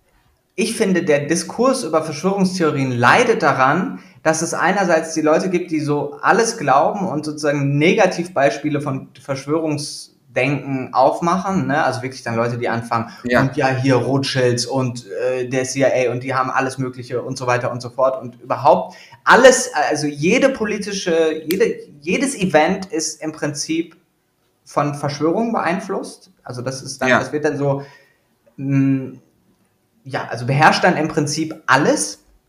Ja. Und andererseits als Reaktion darauf sind dann viele Leute so, aha, du glaubst an Verschwörungstheorien, ja, uh, uh, ciao, mit dir habe ich keinen Bock mehr zu reden. Ja, und da werden dann ja. aber alle Verschwörungstheorien in einen, in einen Topf gepackt. Ja. Und es gibt halt einfach einen riesengroßen Unterschied zwischen Hashtag Free Britney und, äh, weiß ich nicht, Deep State und New World Order oder Pizzagate. genau, genau, genau, genau, genau. Also es gibt es gibt einfach einen riesigen Unterschied dazu, äh, äh, nicht dazu, sondern zwischen den verschiedenen, verschiedenen Ausformungen von, von Verschwörungstheorien. Also es ist ein riesiger Unterschied, ob man eben ja daran glaubt, dass es äh, Aliens oder, gibt oder in, eben irgendwelche Reptilien in der Hohlerde, die uns beherrschen, oder ja. ob man ob man eben zum Beispiel an an eine jüdische Weltverschwörung glaubt. Das sind echt zwei unterschiedliche, man könnte sagen, unterschiedliche Strömungen da drin und so. Ja, oder, oder das ja. wäre vielleicht eine Formulierung dafür. Und da habe ich jetzt ja. noch einen abschließenden, einen abschließenden äh, Tweet dazu von einem Account namens Tarek. Tar Tarek ist auf jeden Fall jemand auch aus mhm. den USA. Und der schreibt, mhm. ähm, People extremely invested in discrediting counter narratives regarding certain events aren't to be trusted because paranoia is a totally rational response to weird stuff like the Las Vegas shooting and Epstein, given the history of covert operations and disinfo carried out by US Intel agencies. Jetzt nochmal für die Leute, für die das jetzt vielleicht, äh, ist ja relativ viel Information in, in, in, in wenig, wenig Sätzen. Mhm. Er sagt im Prinzip, ein bisschen Paranoia zu haben gegenüber staatlichen Stellen ist gar nicht so eine abwegige Reaktion, wenn man sich mal anschaut, was zum Beispiel auf diesem, diesem Chart von dieser Abby Richards ganz unten steht, unter Sachen wie, äh, das ist wirklich so passiert, ja? Ja. Da ist zum Beispiel MK Ultra und MK Ultra, wenn man das mal den Leuten erzählt, die das noch nicht wissen, MK Ultra in den 60er und 70er Jahren wollten die amerikanischen Geheimdienste unbedingt ein Geheimserum herausfinden, um sowjetische Spione heraus, ja. äh, also verhören zu können. Und die haben wirklich hunderte bis tausende Krankenhauspatienten unter heftigste Dosen LSD und Mescalin gesetzt, ja. um, um da herauszufinden, was dann irgendwie passiert und so. Das ist alles super heftig, aber auch zum Beispiel hier NSA Mass Surveillance. Ne? Also mhm. wenn es Edward Snowden nicht gegeben hätte, äh, der das mal alles deutlich gesagt hat, wenn du jemandem im Jahr 2007 oder 2008 erzählt, der sagt, haha, die, die, die, die amerikanische Regierung hört dich komplett ab, da hätten dir alle den Vogel gezeigt. Und jetzt ist es so, ja. a common joke, in sein Telefon zu sprechen und sozusagen, haha, na, NSA, hörst du gerade mit? Ja, jetzt ja. ist das schon total gängig irgendwie. Ja, und ich meine, also ich, so eine grundsätzliche Skepsis gegenüber Staatlichkeit und Staatshandlung ist total gut. So. Also beispielsweise ein kleineres Beispiel, wo, wo auch, wo auch ähm, die Bundesregierung hier in, in, ähm, in Corona-Zeiten einen Fehler gemacht hat, war, als sie quasi ganz am Anfang diese äh, ähm, geleugnet haben, dass Alltagsmasken helfen können, weil man halt nicht genug von denen hatte. Ja. Ne, das, da hat damals ja Spahn und Co. haben ja gesagt, ja, das bringt nichts, diese Masken zu tragen, weil sie ganz genau wussten, wir haben da Knappheit und wir dürfen jetzt nicht irgendwie dem medizinischen Personal die Masken wegnehmen und so. Also ja. das, das ist natürlich dann halt, das sind halt wirklich dann klar erkennbare strategische Lügen so. Und das ist das große Problem an Verschwörungstheorien aus meiner Sicht, weil A, einerseits wird halt quasi jede Form des staatlichen Lügens jetzt gleichzeitig äh, ähm, imaginiert als Element innerhalb einer Verschwörung, was total schlimm ist, weil natürlich lügen Politikerinnen und Politiker aus gutem Grund auch teilweise. Und das hat noch lange nichts mit Verschwörung zu tun. Und andererseits nivellieren Verschwörungstheorien halt manchmal tatsächlich berechtigte Kritik oder gar sinnvolle Projekte. Also ja. beispielsweise wird jetzt ja von Konservativen immer wieder gesagt, wenn es überhaupt linke Kapitalismuskritik gibt, wird immer gesagt so, ja, das ist aber eure Verschwörungstheorie von den reichen Eliten und so. Und da finde ich es auch so schade, dass es da halt immer weniger äh, Abstufungen gibt. Weil natürlich ist es beispielsweise total problematisch, dass das reichste Prozent der Bevölkerung ein so äh, ein so immenses Kapital akkumuliert und anhäuft. Und das sollte kritisiert werden aus linker Perspektive, aber eben mit einer vernünftigen, verschwörungstheoriefreien Sprache. Aber das muss, also da steckt ja das Wahre drin, dass das problematisch ist, also eine problematische Verteilung von Kapital generell. Oder die Tatsache, dass Bill Gates de facto größter Geldgeber der WHO ist. Ja, das ist auch, das wollte ich eigentlich auch nochmal als, als ein so ein Paradebeispiel ansehen, wie es halt eben, was halt eben blöd läuft an dieser, an dieser, ja, an dieser Diskussion oder generell an, also da ist ja wie so eine Art Verknotung, weil Bill Gates, ne, jetzt kommen halt die ganzen Verrückten an, sagen, ah, Bill Gates will dich totimpfen und äh, wow, und zeichnen den so als Dämon, ja, ist ja auch auf den ja. Plakaten und so, wenn du das mal anguckst, der wird ja als Vampir, als ja. ähm, ich weiß nicht, mit einem Satanszeichen vor dem Kopf und so. Es ist wirklich völlig abstrus, was da passiert. Und dann kommen natürlich die, die, die, ich sag jetzt mal, der erste Impuls ist natürlich dann zu sagen, hey, was ist denn bei euch los? Und dann verteidigt man Bill Gates, ja. Und ich habe dann ja. auch irgendwann in dieser ganzen Diskussion da im März, April, Mai und so, habe ich dann auch irgendwann gedacht, was mache ich hier eigentlich? Ich verteidige jetzt hier gerade einen Milliardär, ja. vor irgendwelchen Weirdos, die den, die den irgendwie zum, zum Teufel deklarieren wollen. Und da gibt es auch einen mhm. interessanten Artikel von äh, Jacob Levitch, heißt der, glaube ich, äh, Bill mhm. Gates and the Myth of Overpopulation, mhm. wo er dann schon mal analysiert, dass Bill Gates eigentlich ziemlich, ähm, also der hat schon krasse Vorstellungen zum Thema äh, Bevölkerungskontrolle und so. Das ist fast schon so ein malthusianischer Blick da drauf. Äh, wir müssen irgendwie mal gucken, dass in, in der dritten Welt und so, äh, dass die da nicht zu viel Kinder bekommen und so. Wir müssen die alle durchimpfen und so weiter und so fort. Impfen ist was grundsätzlich Gutes, aber man sollte auch offen sein, Bill Gates äh, zu kritisieren, ne, dafür, was der da für Vorstellungen zu hat. Genau, und das darf halt nicht, das darf einem halt nicht entgleiten, weil diese Verschwörungstheorien, diese, dieser fetischhafte Fokus auf einzelne Figuren auf der Weltbühne führt halt oft dazu, dass man sich gar nicht mehr traut, auch zu benennen, dass es da tatsächlich problematische Strukturen gibt.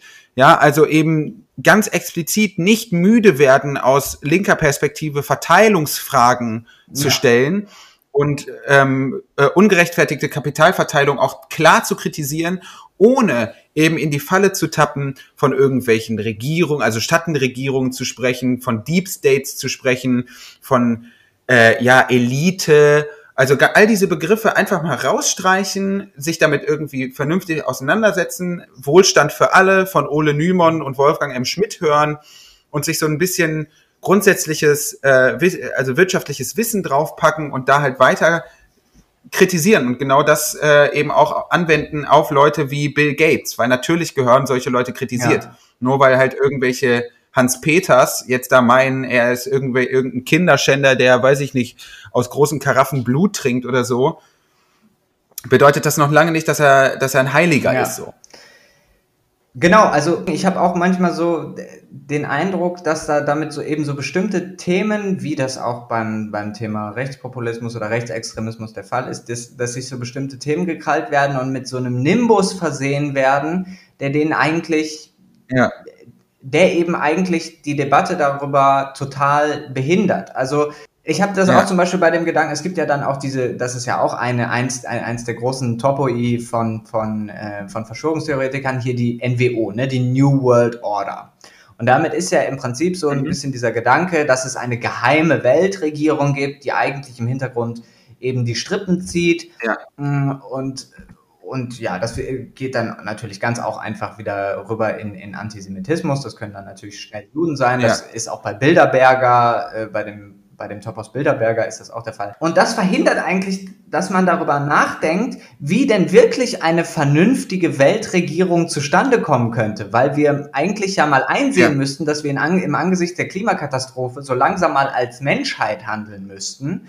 Und es ist gar nicht so ja. blöd, sich Gedanken darüber zu machen, wie eine Weltregierung aussehen könnte, ja.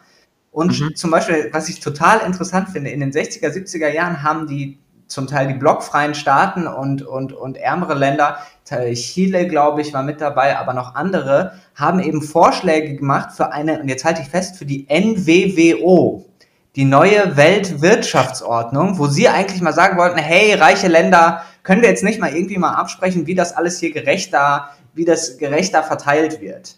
Ja.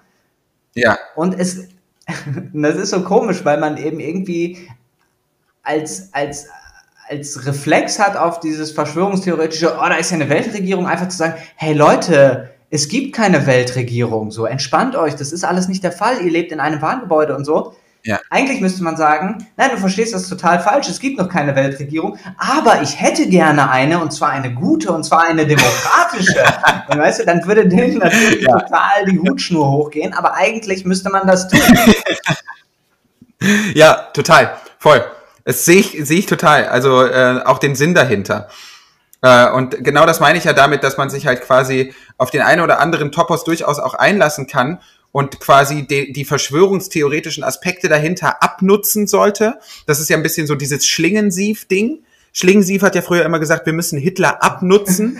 Und ich glaube, genauso muss man, so, genauso muss man das, glaube ich, halt mit, äh, mit so Verschwörungstheorien wie QAnon machen. Also das wirklich abzunutzen im öffentlichen Raum. Da müssen Texte zugeschrieben werden.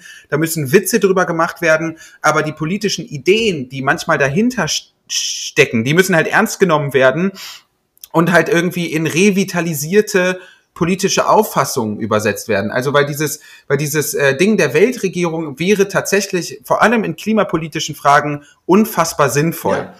Und da, also ne, da ist natürlich halt irgendwie die UN ist da so ein bisschen so vielleicht so, ja, so ein wenig bis gar nicht intakter Vorläufer von.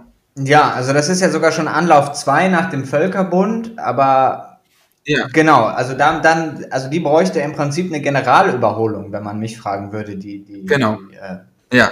die UN. Ja, ich frag dich ja. ja. Genau, also ich finde, da, da müsste man mit neuem Elan rangehen und das gab es ja auch ewig von, von linker Seite, ne? Also die im 20. Jahrhundert ja. war ja die Vorstellung, am Ende kommen wir in eine Weltgesellschaft, die halt eben vernünftig eingerichtet ist ja. Und jetzt hat im Prinzip der Kapitalismus die Weltgesellschaft schon erschaffen, aber eben nur im ökonomischen und klimatischen Bereich. Also in dem Sinne, dass wir komplett über ja. die Welt herum handeln, dass wir alle von Klima, also natürlich ungleich verteilt, aber die ganze Bevölkerung ist, wird von den klimatischen Veränderungen äh, betroffen sein. Also im Prinzip gibt es die Weltgemeinschaft oder wie der Politologe Anselm Neusüß das mal ausgedrückt hat, Globopolis. Das finde ich auch einen sehr schönen, sehr schönen Begriff. es gibt im Prinzip schon Globopolis, aber eigentlich hinkt, hinkt die Politik hinterher damit. Und ja, wie du sagst, die UN ist eigentlich nur, ja, erfüllt diese Rolle auch nur so zum Teil, sage ich jetzt mal. War es das zu dem, zu dem Thema Verschwörungstheorie? Ja. Liegt dir noch was auf der Seele? Nee, ich glaube, Willst wir haben noch, jetzt auch äh, lange genug äh, hier einen nach dem anderen rausgefeuert. Ja, ich kann da sehr, sehr viel drüber erzählen. Verschwörungstheorien ist ein abgefahrenes Thema, aber ich glaube, da können wir es erstmal bei bewenden lassen, würde ich sagen. Okay, dann machen wir das doch. Und wir haben noch ein letztes kleines Thema, das wir kurz anreißen wollen. Und das ist Noah. Präsentier es uns bitte. Ja, wir haben so ein bisschen uns gedacht, wir haben, es gibt vielleicht auch mal, machen wir ein bisschen so Technik-News. Und zwar mhm. hab, bin, ich über einen, bin ich über einen Artikel gestolpert, dass es jetzt bald eine israelische, also dass eine israelische Firma daran arbeitet, dass es bald digitale, also von einer KI generierte digitale Doppelgänger von uns geben soll. Ist eigentlich eine Steilvorlage für ein Black Mirror Drehbuch. ja, ja, für eine sehr, sehr, eine sehr moderne Verfilmung. Ja, genau. Also im Prinzip soll es dann, werden digitale Doppelgänger von uns designt von einer KI oder so. Das hieße, man kann dann auch diese digitalen Doppelgänger für sich arbeiten lassen. Ja. Du könntest dann im Prinzip Vorträge halten, du schreibst den vielleicht, vielleicht vor, machst da so eine Doc-Datei, hier, das ist mein Vortrag und dann baut die KI dich halt auf, wie du diesen Vortrag hältst und du kannst schön weiter äh, zu Hause sitzen und das heißt, ich muss einfach, ich kann mein, äh, ich kann quasi in drei Werbespots gleichzeitig auftreten und sitze aber gleichzeitig zu Hause äh, und rauche mir eine schöne Zauberzigarette. Ja, ja, ja, klar. Sitzt zu Hause und rauchst du dein Sportzigarettchen und währenddessen arbeiten deine digitalen Knechte für dich. also ich finde, das klingt einfach nach nach einem wirklich geilen Konzept zur Überwindung von Lohnarbeit. Ja, einfach, ja, ja, finde ich auch. Man muss dann halt nur auch die Konsequenzen daraus ziehen und halt eben die Arbeitszeit auch dann wirklich runterfahren. Ja. Ja, krass. Also das äh, finde ich ist auch immer wieder ein bisschen gruselig, das Thema. Ne? Also halt irgendwie quasi so digitale Doppelgänger. Und ich meine, das ist jetzt ja revolutionär, weil da wird ja dann wirklich halt irgendwie wirst du so quasi so technisch animiert und kannst dann halt an verschiedenen Orten gleichzeitig als digitale Figur auftreten. Ähm, aber es gibt ja generell halt so komische Tendenzen. Also es gibt ja beispielsweise, es gab auch ein, so eine Kurzdoku vom Y-Kollektiv, die quasi, äh, ähm, die quasi eine Doku darüber gemacht haben, dass es wirklich explizit von Dating-Plattformen eingesetzte Real Fakes gibt. Also sogenannte Catfishes, die dann halt auf Dating-Plattformen, ähm, um halt Kundinnen und Kunden zu binden an die Dating-Plattform, so eine völlig erfundene Identität annehmen. Was? Und das ist schon gruselig. Hä, und aber fliegt das dann nicht irgendwann auf, wenn man die nicht treffen kann?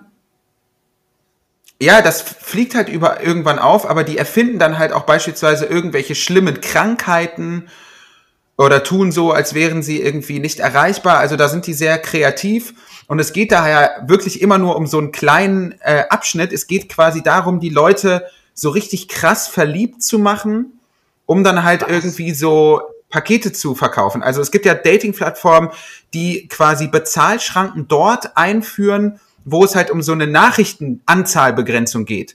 Also du zahlst halt irgendwie 50 Tacken im Monat, um dann doch noch 1000 weitere Nachrichten austauschen zu können.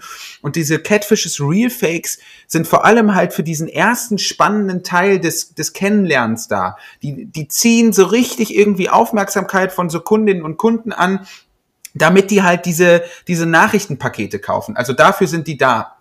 Ja, wow. Also es führt natürlich ein bisschen weg von diesem KI und diese, diese technischen Doppelgänger, aber das finde ich schon irgendwie die Frage danach, was ist echt an Interaktion, an Kommunikation. Die stellt sich irgendwie in Zeiten der Kapitalisierung von Dating und von Gefühlen im Allgemeinen, das stellt sich nochmal ganz neu.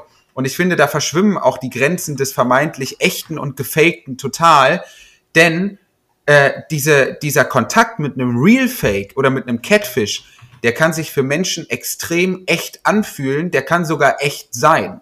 Und das ist irgendwie total gruselig und strange.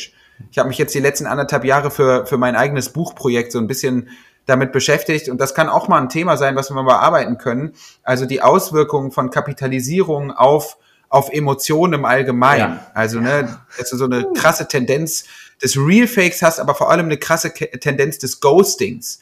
Also, dass es wirklich für Leute so krass interessant geworden ist, zu verschwinden, sich in Luft aufzulösen. Ja. Und in seiner Abwesenheit aber wahnsinnig anwesend zu sein. Das ist ja das Quälende am Ghosting.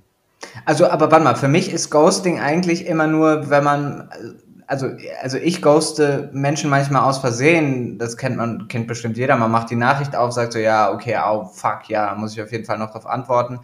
Und, mhm. und, und antwortet dann nicht mehr, weil man es irgendwie vercheckt. Oder man ist so ja. gestresst von der Nachricht und ist so, boah, puh, nee, eher nicht und antwortet dann einfach nicht. Nee, das ist es tatsächlich nicht. Also das klar, das. Äh also das ist mein Verständnis von Ghosting. Es gibt noch eine härtere Version, sagst du. Genau, es gibt dazu auch Soziologie und bei von Ghosting spricht man eigentlich von einem klar intendierten Kontaktabbruch, der nicht erklärt oder erzählt wird. Also das meint eigentlich Ghosting und kommt vor allem in Dating-Kontexten vor. Man kennt es so ein bisschen daher, man, man chattet mit jemandem über eine Dating-Plattform und dann verliert man das Interesse, hat aber keine Lust, das zu erklären und lässt diesen Kontakt einfach auslaufen. Ja, das ist so ein bisschen die milde, also wenn man will, zwischen deiner Version und der ganz harten Version, so eine mittlere Version. Und die ganz harte Version ist wirklich, dass Leute ihre Kontaktabbrüche wirklich wochenlang vorbereiten, die dann vollziehen, ohne sie aber zu kontextualisieren. Es gibt ein gutes Buch, das heißt auch Ghosting. Mir fällt gerade der, der Name der Autorin nicht ein, ist eine Journalistin aus Deutschland. Und da werden wirklich Leute befragt, die im ganz großen Stil Kontakte abbrechen. Also die wirklich dann äh, verlobt sind und irgendwie zwei Wochen vorher den, den Handyvertrag und den, äh, den, den Mietvertrag einseitig kündigen und dann sind die weg. Wow. So. Und es wird nicht weiter erklärt. Und das sind natürlich extreme Fälle, aber vor allem diese mittleren Fälle, so diese starken Kontaktabbrüche innerhalb eines Kennenlernens sind interessant, weil das so ein bisschen Tendenzen sind, ähm, dass halt Dating und Dating-PartnerInnen so langsam aber sicher so wahren Charakter annehmen. Dating wird immer mehr zu, zur Transaktion, ja, also zum Austausch von Waren und quasi der äh, äh, der Tausch der Tauschwert oder das Tauschmittel ist nicht mehr Geld in diesen Transaktionen, sondern quasi so ein bisschen orgastische Lust. So, ja, man begegnet sich irgendwie digital äh, in Dating-Plattformen und sobald halt irgendwie ähm, sich ein Konkurrenzprodukt, also ein anderer Dating-Partner äh, als attraktiver erwiesen hat, wird der andere eben fallen gelassen. Und das ist ja die Krux an so, an so Apps wie Tinder. Die wird ja die ganze Zeit so eine, so eine unendliche Verfügbarkeit an möglichen sexuellen und romantischen Kontakten vorgespielt, die es so ja gar nicht gibt. Und wir wissen ja so ein bisschen aus der Sozialforschung, wenn Waren in großer Zahl vorhanden sind und in verschiedener Varianz vorhanden sind, dann wertet das immer die Einzelware ja. ab und damit eben den einzelnen Menschen auf Dating-Plattformen. Ja. Ja, okay. Es ist sehr strange. Wow. Das könnte vielleicht mal ein Thema sein, was wir uns mal ausführlicher angucken. Ja, ja, ja, klar. Das also auf jeden Fall die Rubrik, ich, ich sage jetzt mal einfach die Rubrik Auswirkungen der, der kapitalisierten Digitalisierung. Äh, da kann man sich bestimmt auch noch, auch noch mehr sehr, sehr weirde Dinge äh, reinfahren. Die ist also ja, und es ist halt, es ist halt Fluch und Segen zugleich, weil einerseits haben wir natürlich halt so dieses Ghosting und dieses wirklich ganz narzisstische Ghosting auch und andererseits haben wir halt aber eben auch die KI, die halt einen Doppelgänger von dir anlegt. Das ist natürlich nicht weniger gruselig, aber hat ja irgendwie größere Chancen, ja. will ich jetzt mal sagen. Ja, sowieso das, das, das Thema das Thema Auswirkungen der Online-Welt auf die Offline-Welt ist natürlich riesig. Ja. Ne? Also dieser, dieser, dieser sehr naive Gedanke, der ja noch in den Nullerjahren vorgeherrscht hat, es gibt so die Online-Welt und dann gibt es die Offline-Welt und wenn man ja. das Internet ausmacht, dann ist auch irgendwie vorbei. Das ist ja. ja, also das ist ja illusorisch wirklich. Das funktioniert ja in der ja. Form überhaupt nicht. Also da sollten wir auf jeden Fall mal dranbleiben und einige, einige Themen vielleicht nochmal rausarbeiten und mal schauen, was es da noch, noch so zu gibt. Ja, also genau. Ich, dann sind wir eigentlich soweit auch durch, oder? Würde ich sagen. Ich glaube, wir haben jetzt schon eine gute Ecke uns unterhalten äh, ja. und das reicht, glaube ich. Ich würde noch. Genau. Was, was liegt dir noch auf dem Herzen? Ich würde. Nee, gar nichts liegt mir auf dem Herzen. Ne? Aber wenn du mich mal so privat fragst, Mensch, dann komme ich mal ins Erzählen. Ich hatte diese Woche noch gar keine Therapie. Die ist ausgefallen. Aha. Das hole ich jetzt mit dir ja, nach. Hier, guck mal, hier, zwei Fliegen mit einer Klappe. Genau, um quasi, dann, dann bewege ich mich selber in diesen hippen, in diese hippe Logik der Singularisierung, weil nichts ist interessanter als das Privatleben von InfluencerInnen auf Instagram. Du hast ja gar kein Instagram, nee, nee, nee, ich, ich, ich halte mich da, ja, ich, ich bin immer zufriedener mit meiner, mit meiner Entscheidung. Das kann ich sehr gut verstehen. Aber ich würde zum Ende noch ein paar Literaturtipps wiederholen quasi. Ja das äh, wurde von der einen oder anderen Person gewünscht, die am Ende mal so als geschlossenen Block reinzugeben und du kannst dann ja quasi ergänzen. Ich sprach über die Blätter für deutsche internationale Politik, Oktoberausgabe, den Text von Albrecht von Lucke. Das ist der erste in dem Magazin 30 Jahre Einheit, die entzweite Republik.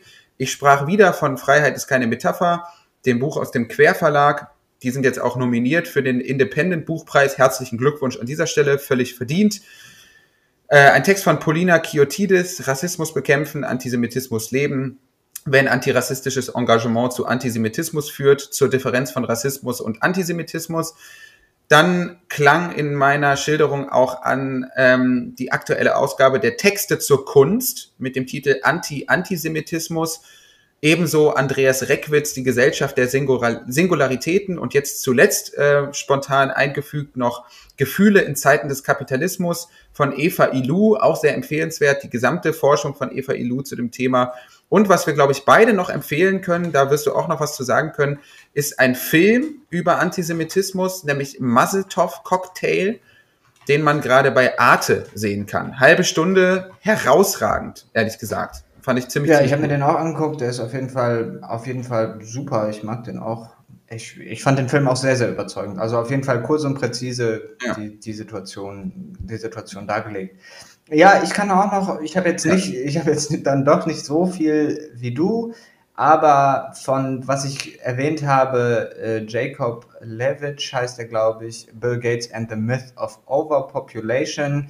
Dazu passend mhm. auch noch ein Artikel, der heißt von Thomas Konitsch, Die Verbrechen des Bill Gates Was ich auch noch mhm. sehr empfehlen kann, ist ein Artikel, ich weiß gerade nicht von wem er geschrieben wurde, aber im Jacobin oder Jacobin Magazin, der heißt Hört auf, die ja. Aluhüte auszulachen, ähm, wo auch nochmal darüber ja. diskutiert, also ja, wo auch nochmal da ausgeholt wird, warum das halt nicht zielführend ist, einfach das immer nur so zu bagatellisieren und lächerlich zu machen.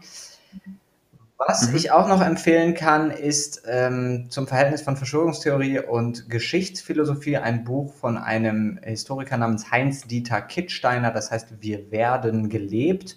Das habe ich jetzt gar nicht erwähnt, aber das fasst nochmal sehr viele äh, Dinge zusammen. Ansonsten zum Thema NWWO und auch ähm, also neue Weltwirtschaftsordnung und auch äh, das, das Gedanken, Gedankengebäude der wirklichen neoliberalen, also dezidiert neoliberalen Vordenker wie Ludwig von mhm. Mises oder Friedrich August von Hayek zu den Themen mhm. Weltregierung und so weiter und so fort. Da kann ich nur empfehlen, das Buch von einem, ich glaube, amerikanischen äh, Wirtschaftshistoriker namens Quinn Slobodian, das heißt Globalisten.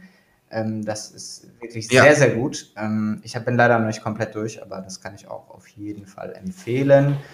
Und ja, ansonsten noch, wenn man sich generell über Verschwörungstheorien informieren will, ich habe es auch nicht erwähnt, aber kann ich auch nur empfehlen, von Karl Hepfer äh, ein Buch, das heißt einfach Verschwörungstheorien. Ganz simpel. Ja, ja. Ich würde sagen, dann war es das an dieser Stelle auch. Zwei Hinweise noch für mögliche Interaktion mit uns. Äh, es gab einige Leute, die mir geschrieben haben, dass sie äh, zu, zu, zu unserer letzten Folge, zu unserer ersten Folge gerne was sagen würden. Äh, hiermit biete ich quasi an, dass eure, dass ihr uns Sprachnotizen schicken könnt zu einzelnen Punkten. Schickt die gerne entweder per WeTransfer oder direkt per Mail, je nachdem wie lang sie sind, an info at jeanphilippkindler.com. Wir können die nämlich dann einfach an unsere Aufnahme anhängen, Noah, ja, ja. und können die einfach quasi abspielen. Damit ähm, äh, quasi nehmen wir die Kritik mit in unseren Podcast rein oder die Anmerkung oder weiß ich nicht, wenn Leute mehr wissen zu einzelnen Themen als wir, was ja ähm, immer immer ja, also vorkommt. Also wenn so, jemand, das, das können wir ja auch nochmal sagen, wenn jemand wirklich herausfindet, dass wir hier absoluten Scheiß geredet haben, äh, dann ja. äh, würde ich sagen, müssen wir das auch so schlucken, wenn uns das dann so geschrieben wird, oder?